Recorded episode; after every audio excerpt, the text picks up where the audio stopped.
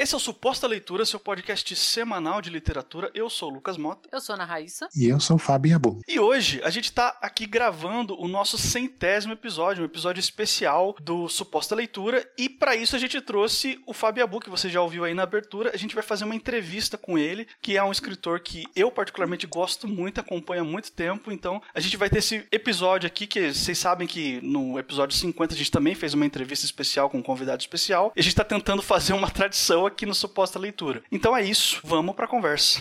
Eu dei uma conversada com alguns ouvintes nossos, com algumas pessoas, e perguntando o que elas gostariam que eu perguntasse para você. Por incrível que pareça, eu recebi um feedback muito inusitado, assim. Inusitado não, né? Bem, bem previsível. Aquela pergunta que todo escritor recebe em praticamente toda entrevista, mas é porque os leitores realmente se interessam por saber isso. Eu tô chegando a essa conclusão que realmente é um assunto interessante. Então vamos matar logo o começo com a perguntinha padrão de qual que é o seu processo de criação de um novo livro ou de uma nova história, já que você não escreve só livros, você tem, trabalha aí em várias mídias, né? Bom, então, falando em processo criativo, né, que, que realmente é uma coisa que é, é sempre a primeira pergunta, né? É, da onde vêm suas ideias ou como que é seu processo de criação, né? E apesar de ser uma pergunta né, que, que se repete muito, acho que é uma pergunta muito válida, né? Eu acho que cada autor, na verdade, tem uma, um processo diferente, uma escola diferente, sabe? Tem gente que, tipo o Saramago, por exemplo, né? O Saramago dizia que ele pegava e saía escrevendo. E os livros deles, os textos dele, na verdade, eram transcrições do pensamento dele, sabe? Até por isso ele não usava vírgulas, né? Tipo, ele ia numa paulada só, né? Do começo ao fim do livro. E já outros autores não. Eles gostam de... O Neil Gaiman, por exemplo, muitas vezes ele gosta de pensar no final, outras vezes ele, ele é, também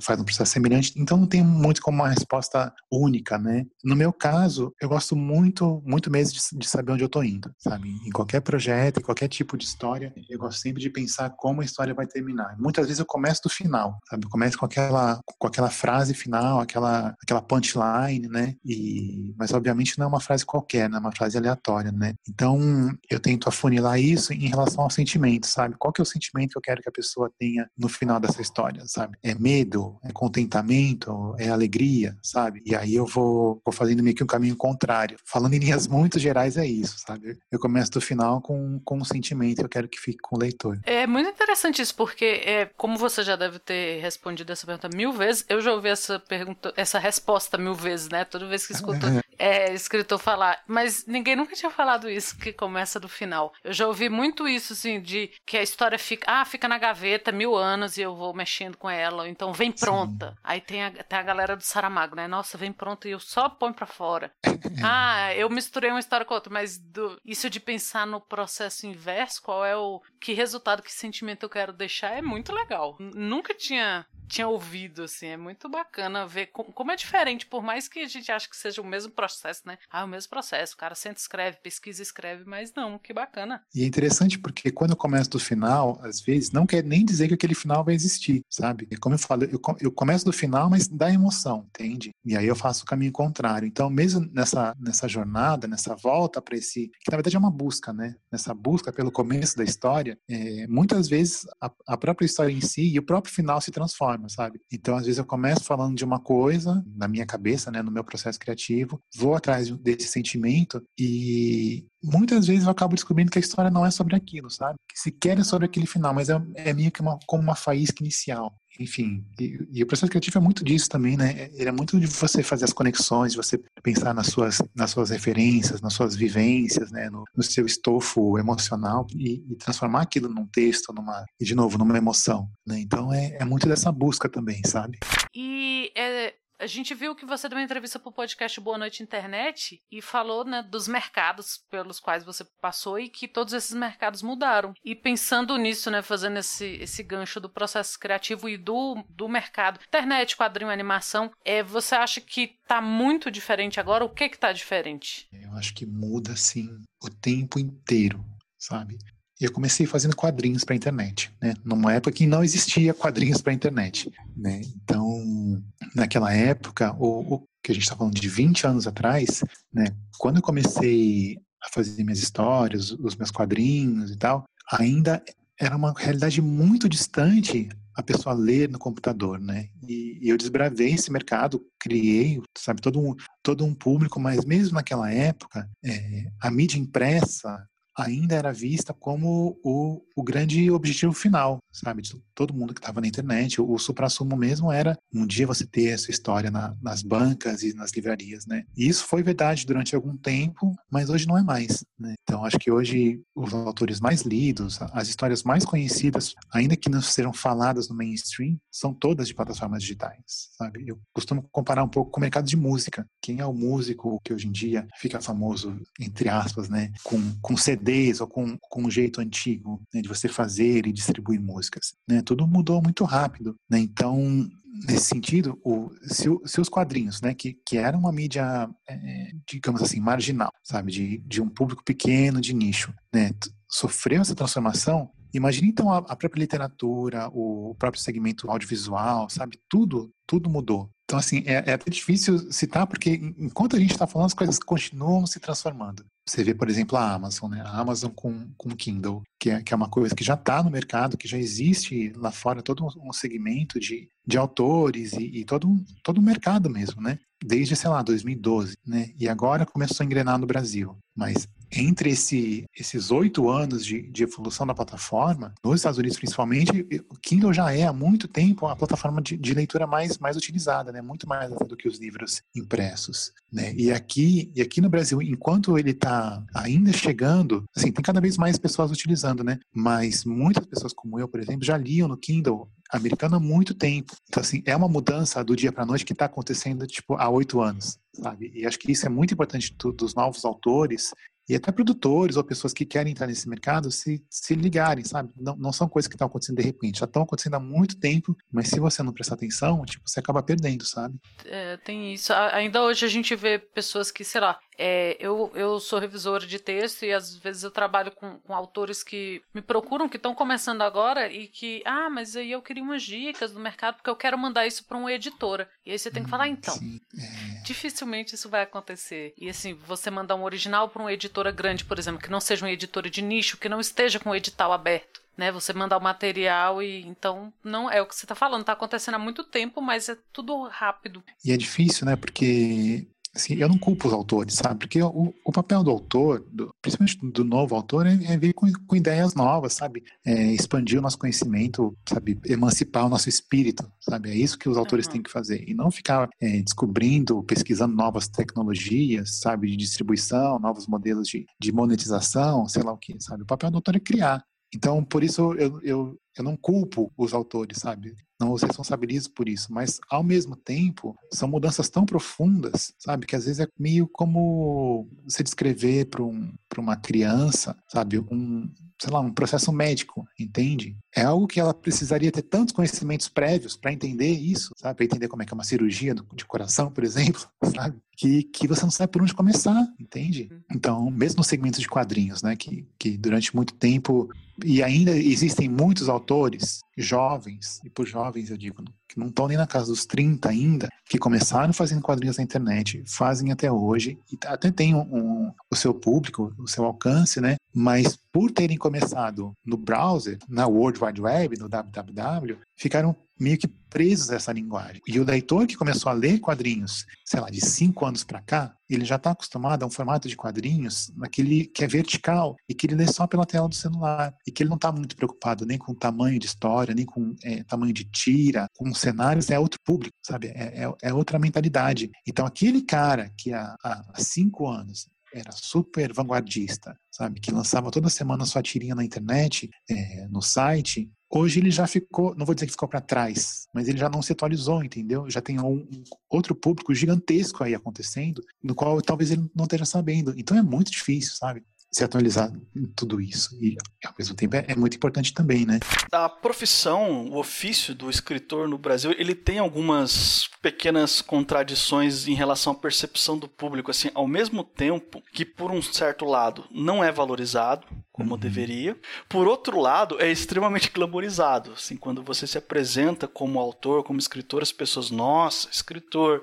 Só que, e aí ignoram que tem todo um lado de, de batalha. E você estava falando mesmo, ah, tem que se adaptar porque as coisas mudam muito rápido e por mais que não, não seja responsabilidade do autor acompanhar essa mudança e estar tá por dentro de tudo, ele acaba sendo que por uma questão de sobrevivência ele tem que acompanhar um pouquinho, né? E acaba tendo que se virar Sim. um pouco para sobreviver. E aí dentro disso, eu queria que você falasse pra gente aí é, o momento, pode ser mais de um, se você preferir, né? O momento mais difícil da sua carreira. O que, que você aprendeu com os reveses aí da jornada do escritor? Nossa, é que, é que são muitos, né? É, é difícil pensar em, em um momento difícil, né? Porque assim, como eu já estou há muito tempo nesse mercado e meio que já fiz de tudo, sabe? Cada novo processo é, é uma nova curva de, de aprendizado, sabe? São, são coisas novas que eu tenho que aprender, são públicos novos que, que precisam conhecer o meu trabalho, sabe? Mas eu acho que, que existem alguns denominadores comuns, sabe? Tem alguns pontos em comum nessas, em todas essas trajetórias, sabe? Eu acho que o primeiro e, o mais importante, acho que é tentar ter um, eu não vou dizer foco, porque foco para autor pro, acho que principalmente pro cara novo, sabe, pro, pro autor novo, acho que ele tem mais a que experimentar mesmo, sabe? Ele tem que, ele tem que, como a gente já falou, tem que pesquisar novas mídias, tem que pesquisar novas linguagens e leva um tempo, né, até, até ele se encontrar. Então acho que no começo é muito importante experimentar mesmo, sabe? mas depois que você lá, meio que descobre qual qual é a sua voz, né, eu acho que é muito importante ter uma, uma certa coerência, assim, ainda que você tra trabalhe com públicos diferentes, né, como como eu faço, mas dentro de cada um desses públicos, sabe, se fossem sei lá três setinhas, um público infanto-juvenil, quadrinhos e, e literatura jovem, como, que é o que eu faço,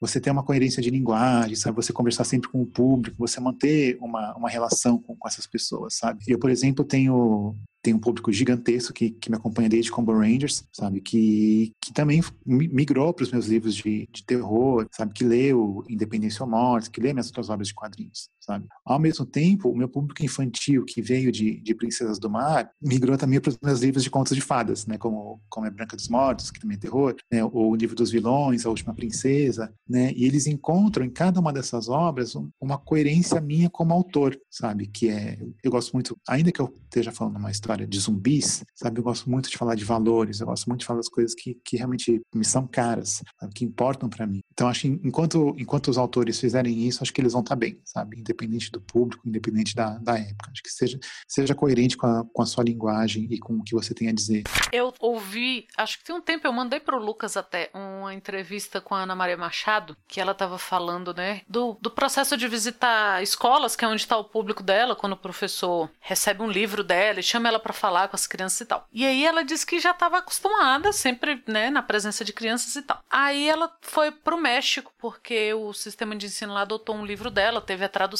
e ela estava numa escola, acho que era de quinta, que seria a nossa quinta série. E aí um menininho disse que perguntou assim para ela: "Quantos anos você tem?" E ela tinha uns 60 na época, né? E ela falou assim: "60". E como que uma mulher de 60 anos que mora no Brasil sabe o que eu, que moro no México e tenho 11 anos, tô pensando. E ela disse que ele falou esse todo bravinho, sabe? E ela ficou, que legal, porque ele falava que ele leu o livro dela e ela sabia o que ele tava pensando. E aí, eu, eu imagino que todo, todo mundo que escreve para público infantil passa mais ou menos por isso, né? E assim, eu já imagino que qual seja a resposta, mas escrever para público infantil é fácil? É mais fácil? Não, vou escrever aqui pra, é, esse público porque é um trabalho mais ou menos complicado complicado. As pessoas têm essa, essa ilusão, né, de que porque o, o volume de texto geralmente é menor, né, ou porque, sei lá, tem mais ilustrações, é, é um processo mais fácil. Mas eu acho que ele é muito mais difícil no sentido de exatamente do que esse menino falou, né, porque você precisa preencher um caminho até a compreensão do leitor que a literatura, não vou dizer mais adulta, mas mais fluente, sabe, é, consegue preencher. Você pode, você pode fazer uso de, de mais palavras, mais figuras de linguagem, mais, mais metáforas e tal. E já para o leitor, principalmente informação, você não tem essas ferramentas. Então, então, você tem que ser muito preciso nas palavras. Assim, cada palavra conta, né? E, e é óbvio que, que toda obra, né, quando chega no, no leitor, ela, ela se transforma e, e, enfim, pode ser interpretada de, de N maneiras. Mas acho que é aí, aí que tá. Você precisa ter mais cuidado ainda quando, quando é uma obra para um, um público infantil, sabe? Então, eu diria que é muito mais difícil muito mais difícil. Bom, você falou aí que você está bastante tempo né, no, no mercado de escrita e trabalhando com criação de histórias. E a gente sabe que eu, eu, acompanhei você desde a época que você tinha o seu blog lá e você falava um pouco das mazelas da escrita, né? Quando foi na, na, sua carreira, qual foi o marco, o trabalho, a obra, o ano, como você quiser colocar, que as coisas começaram a, a se pagar assim, poxa, agora dá para viver de escrita? Eu nunca, eu nunca tive um momento, sabe, em que a escrita em si foi a minha única é, fonte de sobrevivência sabe? É, eu sempre eu sempre fiz muitos trabalhos, por exemplo, para audiovisual, é, roteiros, quadrinhos e sempre fiz muitas coisas concomitantes, sabe? Então não houve assim um, um momento em que eu falei, não, agora eu vou viver só de livros. Enfim, o, o, que era difícil então é mais difícil ainda hoje em dia, sabe? Por conta do, do momento, complicadíssimo no, no, mercado editorial por conta da pandemia e tal. Então, então eu sempre, eu sempre tive várias fontes de renda, sabe? Pra, até porque eu sabia que, que, a, que o trajeto ia ser muito longo. Então não houve, não houve esse momento. E a gente já está falando de mercado, né? Então, assim, tem um consenso no Brasil de que prosa vai vender mais que verso. Então, a gente tem até você vê assim nas livrarias até aquela coisa de montar vitrine e tal, pro verso nunca é Nunca, você nunca tem um destaque. Você tem um destaque Sim. dentro daquele nicho, mas não para o público em geral. E você tem dois livros publicados em verso, né? Livros uhum. em verso publicados. A sua experiência com esse tipo de, de publicação, ela reforça isso de que vende menos, de que é mais difícil publicar? Uhum. Ou foi uma experiência fora da curva? Essas, essas colocações so, sobre o, o, mercado editorial, eu não ousaria dizer que elas são falaciosas, sabe? Ou que são mentiras. Mas eu acho que o, o mercado editorial brasileiro, ele é tão pequeno no sentido de que ele está tão longe do que ele poderia ser, sabe? Se a gente comparar com números é, europeus ou americanos, ou principalmente da Argentina, sabe? É, de outros países da, da própria América Latina, que assim, acho que qualquer coisa que a gente diga sobre esse mercado seria uma aproximação, sabe? Não seria uma verdade completa. Uhum. Por exemplo, por muito tempo, e, e muita gente repete isso hoje sem, sem saber direito por quê, se diz que que jovem não lê, sabe? Que, que os jovens é, só querem saber de balada ou, ou, de filmes e tal e não se interessam mais pela leitura. Mas já faz muitos anos que essa afirmação ela muito falaciosa, né? Porque na verdade quem sustenta o mercado editorial brasileiro são os adolescentes, é o público jovem, sabe? É o público que, que lê, que compra desde boxes, sei lá, de, de Lovecraft até toda a coleção Harry Potter, sabe? Ou, ou, mesmo livros de youtubers, sabe? São, são leitores muito vorazes. Não é a elite que, que sustenta esse mercado, entende? Então. Ouviu, Paulo Guedes? Exato, pois é.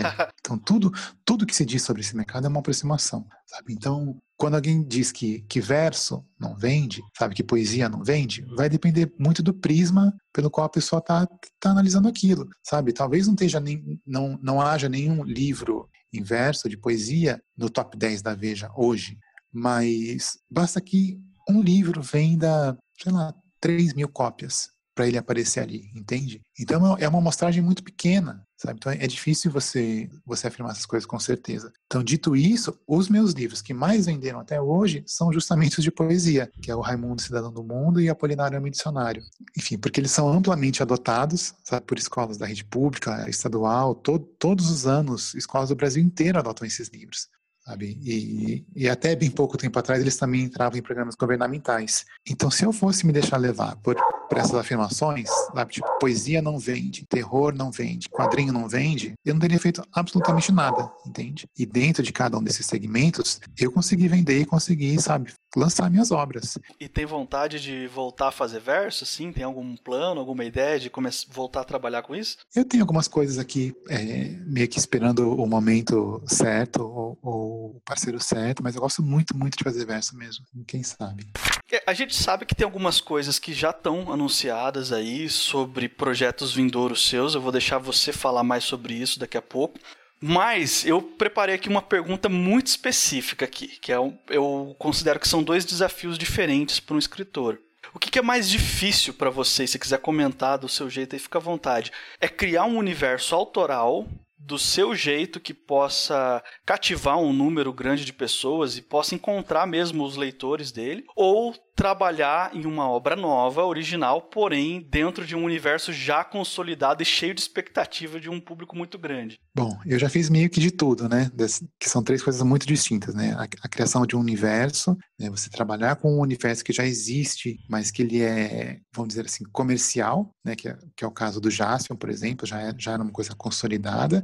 E tem os universos que já existem, mas que eles são que são quase que, que do imaginário popular, que são os contos de fadas, né? Quase não são do imaginário popular, né? Então, é, as expectativas é, são, são muito diferentes, sabe, do que a pessoa espera de uma história da Cinderela, por exemplo, e, e do Jaspion, né? Então, então são desafios muito muito diferentes e, e assim tem seus prazeres em cada um deles, né? Quando você cria uma coisa nova, um universo novo, novo obviamente a, a liberdade é muito maior, mas eu acho que existe existe uma certa lenda de que o, o autor ele cria tudo antes, sabe? Acho que o, acho que o Tolkien contribuiu muito para isso, sabe? Que ele criou o alfabeto élfico e não sei o que, sabe? E, e cada um dos caracteres e assim isso não é uma regra, sabe? E nem é pré-requisito para você fazer uma boa história. Né? Então, os meus universos que eu criei for, foram coisas muito orgânicas, assim, sabe? Eu gosto de estabelecer quais são as regras desse, desse universo, né? O que que, o que, que vale, quais, quais são os valores do, dos personagens e, e, que regem esses mundos. Mas aos pouquinhos, conforme as histórias vão saindo e as pessoas vão,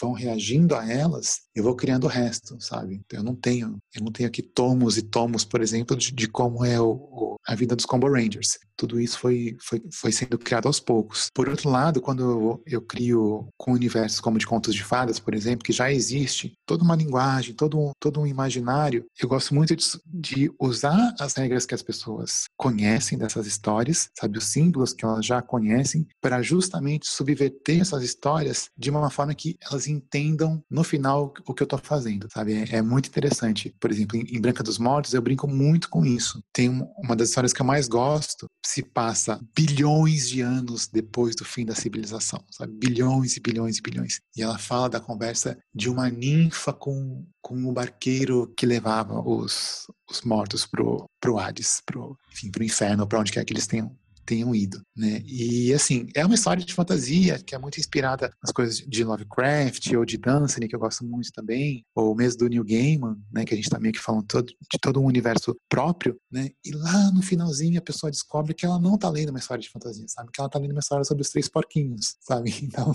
assim, é, é muito legal ver a reação das pessoas, sabe? Elas acham que é uma história de fantasma, que é uma história super filosófica, mas é também, mas também é uma história dos três porquinhos, sabe? Então, é uma coisa que eu gosto muito, muito de fazer mesmo. Já universos muito definidos, como, que eu chamo de universos licenciados, como é o caso do Jaspion, aí é treta, gente. Aí é muita treta. Porque, assim, as pessoas têm na cabeça delas, em vez desses símbolos, que é, por exemplo, quando a gente fala de um conto de fadas, quando a gente fala de João e Maria, por exemplo, que o símbolo maior, pelo menos na minha cabeça, é o medo do escuro, o medo da fome, sabe? São conceitos abstratos, sabe? Que as pessoas reconhecem e, e sabem quando você está falando, mesmo que você não esteja usando aquelas palavras. Quando você lida com um personagem como Jaspion, por exemplo, não existem símbolos, sabe? Existem histórias que cada um contou para si ao longo de décadas, sabe? Então é muito, muito difícil atender a todas essas expectativas, sabe? E entregar uma, uma história que faça sentido dentro dessas expectativas, sabe? Porque eu acho que eu, como autor, eu também eu tenho a obrigação de não me render a essas expectativas, sabe? A não entregar para a pessoa, para o leitor, só o que ele quer, sabe? Aquela história, tem o, que você quer e o que você precisa.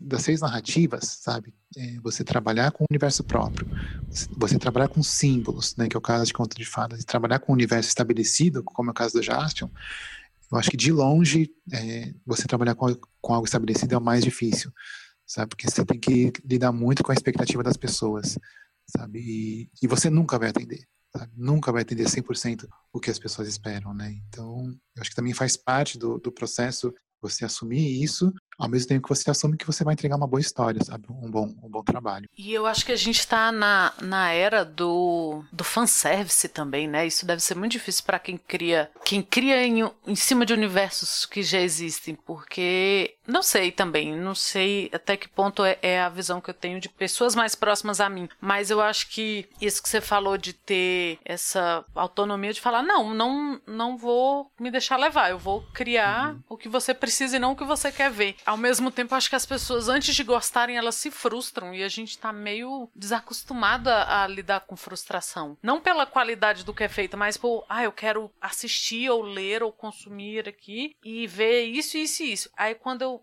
eu percebo que não tá acontecendo. A maioria das pessoas, principalmente quando é, é sei lá, décadas de, de, de, contato com o personagem, com o universo, elas não estão sabendo lidar muito com essa frustração, sabe? E aí deve ser muito mais difícil para quem faz não se deixar levar por isso. Assim, ah, ia ser mais fácil, né? Se eu entregasse só o que querem. Mas é muito bom quando não fazem isso também. Pois é, e, e eu acho triste essa expectativa, sabe? Porque eu tenho muita saudade quando diziam que o, que o Brasil era o país país dos juízes de futebol, sabe? Que todo mundo era juiz de futebol. Eu tenho saudade dessa época, porque as pessoas eram só juízes de futebol, entendeu? Então acho que hoje em dia, tipo, todo mundo é. Hoje em dia todo mundo é diretor, é roteirista, sabe? É diretor de de voz original, de dublagem, de fotografia, todo mundo manja de tudo, entende? De iluminação. Então é, é, é, muito, muito difícil, porque quando você cria uma história baseada no universo é, ficcional que, prévio, sabe? É, é, muito, muito fácil, sabe? Você se deixar levar pelo fanservice, sabe? E é muito fácil agradar também. É meio como você tentar agradar uma criança, sabe? E o, o, que, o que é verdade em muitos casos, né? É, é fácil você, sei lá, dar um sorvete para uma criança, sabe? Uma coisa cheia de gordura trans, ou dar um, um hambúrguer de um fast food, encher ela de batata frita e ketchup, entende? Ela vai satisfazer se satisfazer, ela vai ficar feliz, sabe? mas ela precisa de muito mais do que aquilo, sabe? E eu acho que em relação a histórias, a, a narrativas, eu acho que as pessoas precisam, ainda que elas não saibam, de muito mais do que mero entretenimento, sabe? E, aliás, eu, eu odeio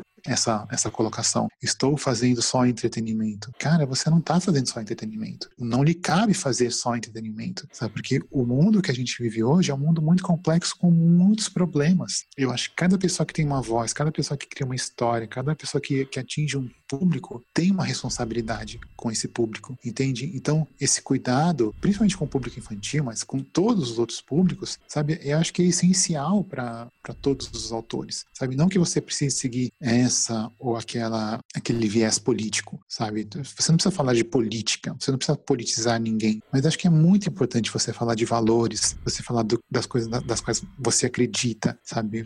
Você tentar deixar alguma coisa com com o seu público, sabe? E, e se você só se preocupar com entretenimento, com mérito entretenimento, a sua história, o seu projeto vai ser esquecido, porque ele não vai ser relevante, não vai ser importante. Então, então assim, é uma coisa que, sabe, tenho uma certa ojeriza, sabe, a esse pensamento, principalmente de fanservice, porque, porque é fácil fazer fanservice, sabe? É fácil, é muito fácil e você vai agradar, sabe? Mas é, é um caminho, sei lá, ouso dizer, covarde, sabe? É covarde você fazer isso. É, eu concordo. Eu acho que por mais que você goste de ver suas expectativas ali, mas é o que você falou, você precisa de muito mais que isso. E, e fica para trás mesmo. Fica, faz, faz parte do hype, aí lá na frente.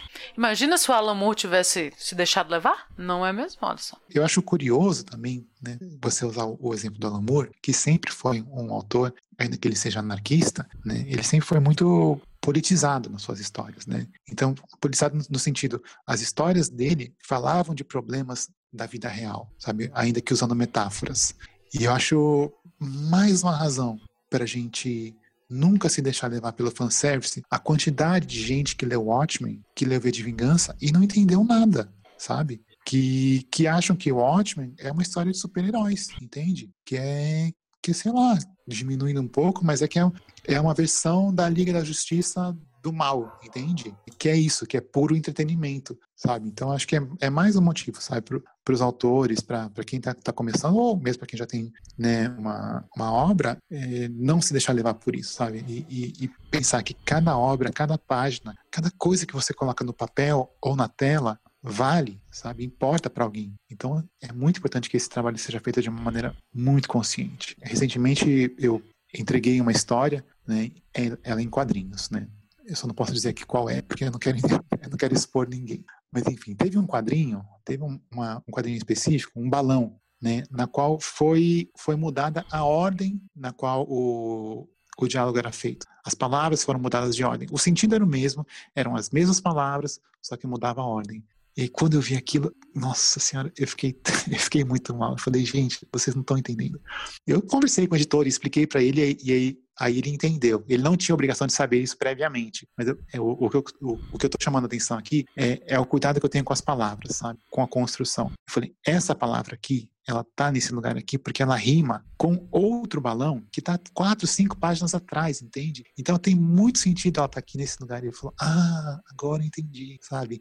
Então eu acho que esse cuidado, ele é essencial, porque ainda que o leitor não perceba na hora, eu acho que tem uma, tem uma percepção inconsciente aí, sabe? Tem uma coisa que, que principalmente em quadrinhos, sabe? Ou em mídias mais visuais, que é o enquadramento, que é, que é a posição do personagem em relação ao outro, que é a posição do balão, sabe? Que, que tudo isso conta uma história que vai muito além do texto ou da própria imagem, sabe? É essa construção imagética invisível que eu acho que torna as, as histórias tão, tão relevantes e, e tão importantes para as pessoas. Então, pelo amor de Deus, gente, não, não, não me venham com é puro entretenimento, sabe? Não é puro entretenimento.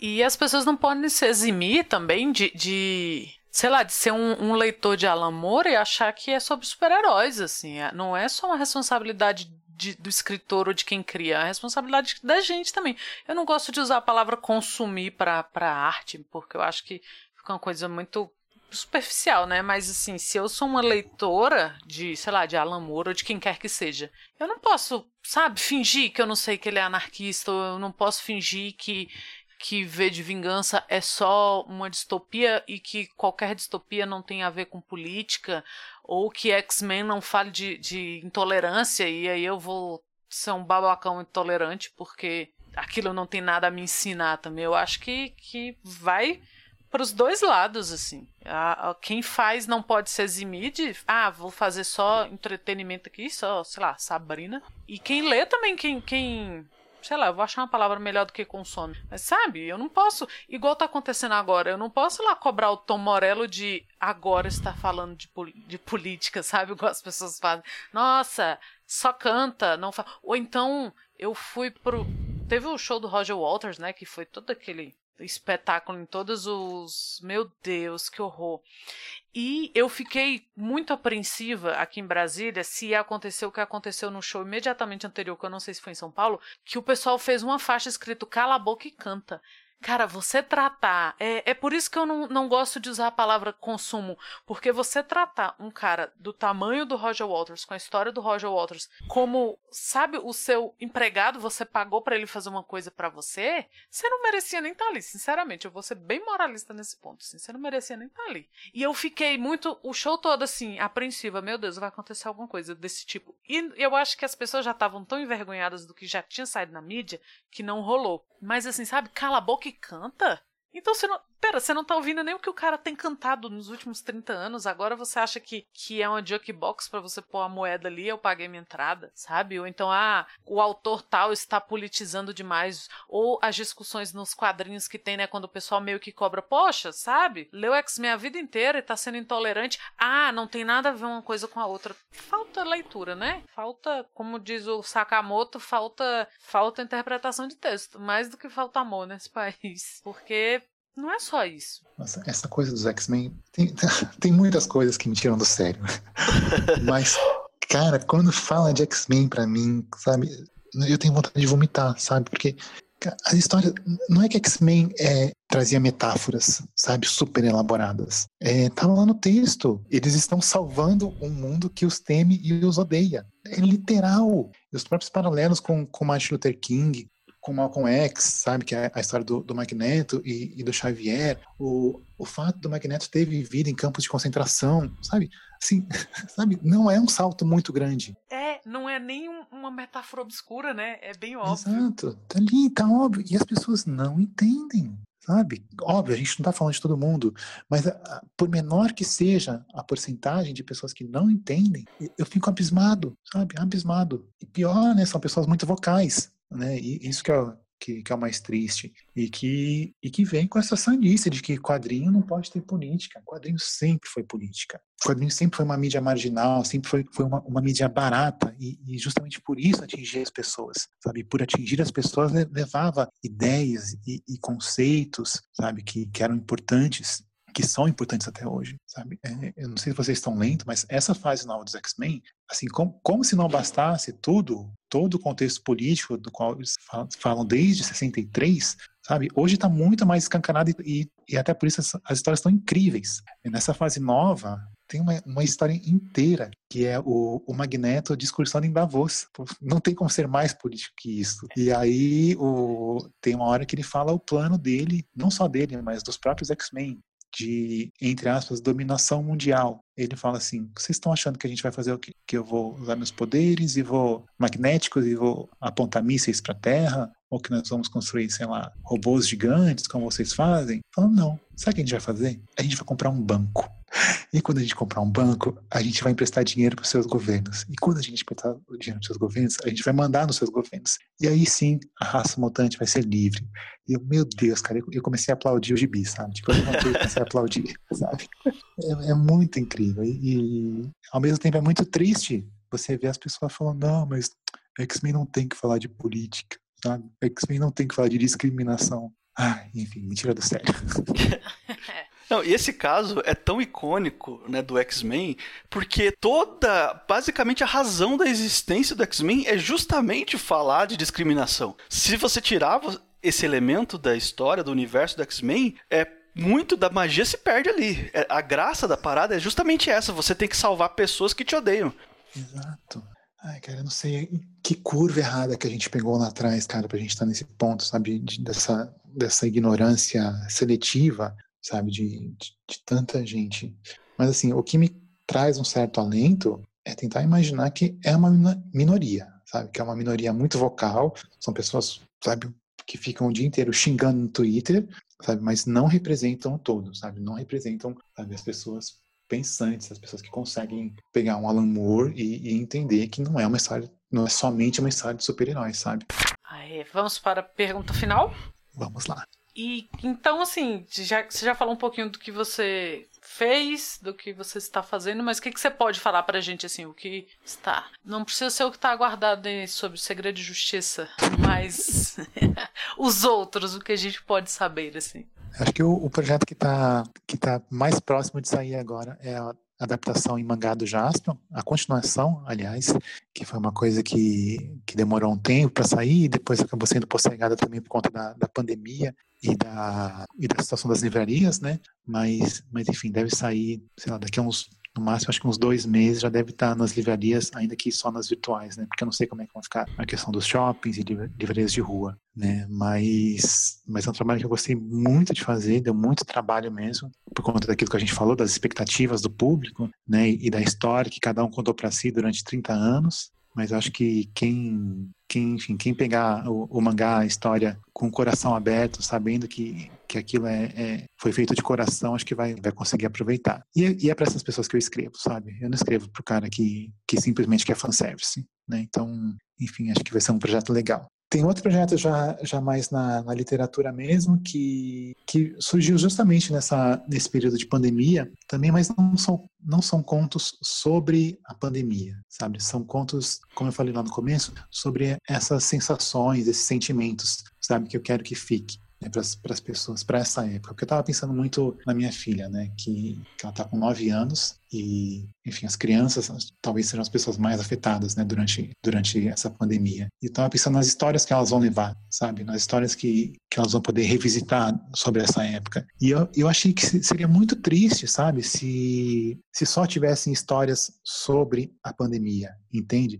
Sobre mortos, sobre pessoas doentes, ou sobre o fato de que, no limite, tem histórias engraçadinhas sobre situações cotidianas da quarentena. Sobre o cara que faz pão, sobre a menina que faz yoga, sabe? Coisas muito é, localizadas, entende? Então eu, eu quis justamente criar histórias que, falassem, que falassem sobre sentimentos, e principalmente sobre sentimentos bons, sabe? Que eu acho que está faltando. Então, então, enfim, vai ter, vai ter esse tipo de histórias, acho que vai ser bem legal. Tem uma história que eu falo sobre o, a lasquinha de, de madeira que sai do lápis quando você aponta, sabe? Então, eu acho que é esse tipo de história que, que as pessoas vão encontrar, acho que elas vão gostar bastante. E estamos chegando ao final aqui de mais um podcast. Se por um acaso esse aqui é o primeiro suposta leitura que você está ouvindo, eu quero te lembrar que esse aqui é um podcast semanal. Toda quarta-feira sai um episódio novo de mais ou menos 20 minutos de duração falando sobre algum tema dentro do universo literário. Eu sei, esse episódio aqui não tem 20 minutos porque é um episódio especial de comemoração de 100 supostas leituras, tá? Mas geralmente é isso aí. Se você está ouvindo a gente pelo seu navegador, você pode assinar o feed do podcast aí no agregador da sua preferência. A gente está em todas as plataformas, incluindo no Spotify. Estamos também nas redes sociais. Se quiser encontrar a gente no Twitter ou no Instagram, é arroba suposta leitura. Se quiser mandar um e-mail pra gente, é supostaleitura.gmail.com. Eu sou o Lucas Mota, você me encontra no Twitter e no Instagram no arroba mrlucasmota. Eu sou Ana Raíssa, eu também tô no Twitter, é arroba Ana Raíssa, tudo junto com dois N's, dois R's e dois S's. E eu sou o Fabiabu, também estou no Twitter, xingando muito. é, arroba Fabiabu, também estou no Instagram. É, Facebook eu não uso já faz alguns anos. Acho que isso só fez bem para mim. Então não recomendo a ninguém. Mas enfim, é isso. E semana que vem a gente está de volta.